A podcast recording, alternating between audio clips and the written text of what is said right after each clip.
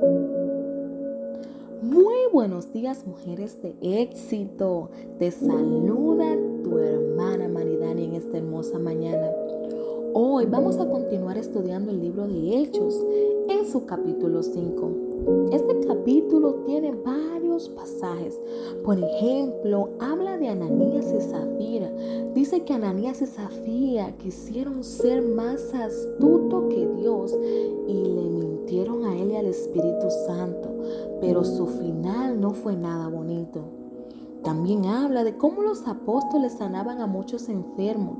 Dice que las personas llevaban a los enfermos a la plaza en camillas para que al pasar Pedro por lo menos su sombra cayera sobre ellos. A esto también se añadieron los pueblos vecinos. Ellos también llevaban personas enfermas y personas atormentadas por espíritus malignos. Y todos fueron sanados. Este capítulo sigue narrando cómo los apóstoles son perseguidos nuevamente. Dice que el sumo sacerdote y todos sus partidarios se llenaron de envidia. Entonces arrestaron a los apóstoles y los metieron en la cárcel común. Pero en la noche un ángel del Señor abrió la puerta de la cárcel sacó. Vayan, les dijo, preséntense en el templo y comuniquen al pueblo todo sobre esta nueva vida. Al amanecer entraron al templo y se pusieron a enseñar. Cuando llegaron, el sumo sacerdote y sus partidarios convocaron asamblea general y mandaron a traer a los apóstoles de la cárcel. Pero tremenda sorpresa se llevaron al descubrir que ellos no estaban, pero que todo estaba intacto en su lugar. Dice que todos quedaron perplejos y asombrados. Se preguntaban entre sí, ¿qué vamos a hacer con estos hombres?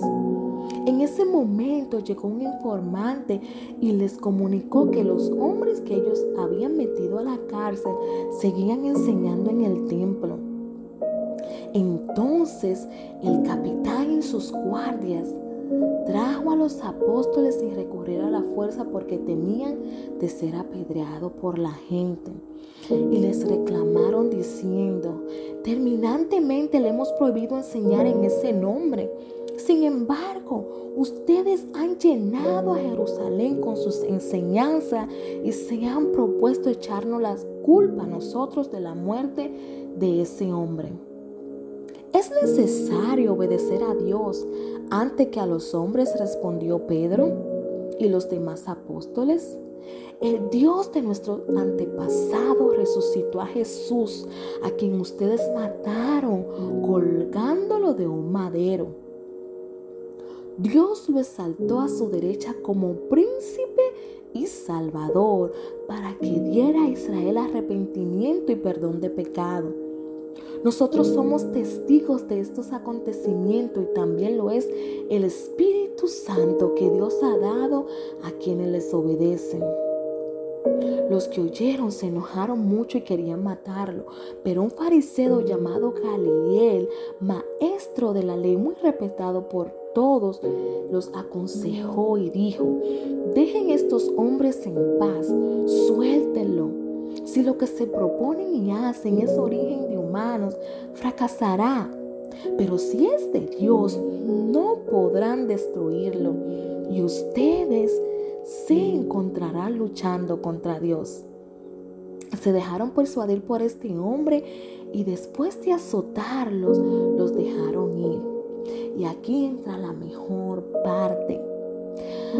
Así pues, los apóstoles salieron del consejo llenos de gozo por haber sido considerado digno de sufrir afrenta por causa del nombre.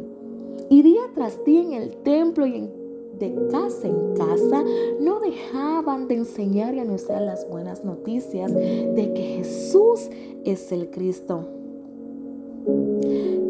¿Crees tú, mujer de éxito, que un problema, una enfermedad, una situación difícil van a callar o apagar el gozo en mí y dejar de decir lo bueno que es Dios? Estos hombres fueron amenazados, azotados y aún así dice que llenos de gozo seguían proclamando las buenas nuevas y seguían de casa en casa. Mujer de éxito, que nada ni nadie pueda pagar el gozo que Dios ha depositado en ti. Yo te bendigo en esta mañana. Que tengas un excelente día.